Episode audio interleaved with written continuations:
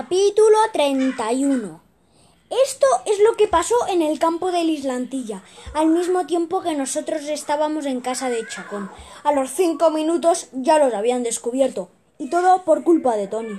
En cuanto entraron al polideportivo de Robledo, en lugar de intentar no llamar la atención, Tony se fue directo hacia el campo donde estaba entrenando, donde estaban entrenando, y se puso a reírse del número cuatro de Islantilla. Cuatro, gordo, menudo sombrero te hice el otro día, dijo.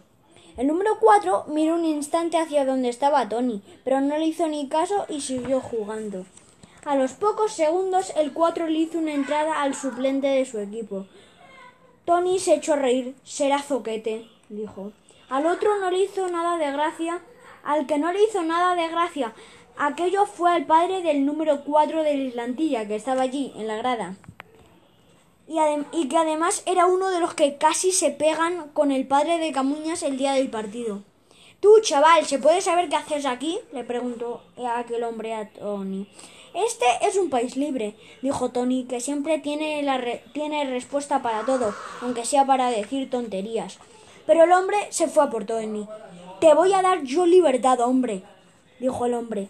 Intentó agarrarle por el cogote, pero Tony se escabulló. El número cuatro le dijo a su padre que no montara un follón en el, en el entrenamiento.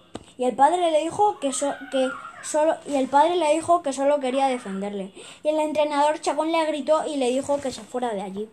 Y se montó un lío tremendo. Así que nadie Así que nadie se dio cuenta de que Elena, Marilyn y Anita habían entrado en el despacho del entrenador dentro del vestuario de la Islandilla.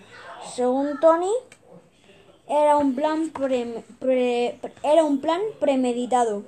Él los distraía fu fuera y ellas entraban en el despacho. Pero yo creo que no. Yo creo que Tony se puso a hacer el idiota con el número 4, porque no puede evitarlo. Es su carácter como el escorpión. Se cree que es el más gracioso del mundo y el mejor jugador y el más listo.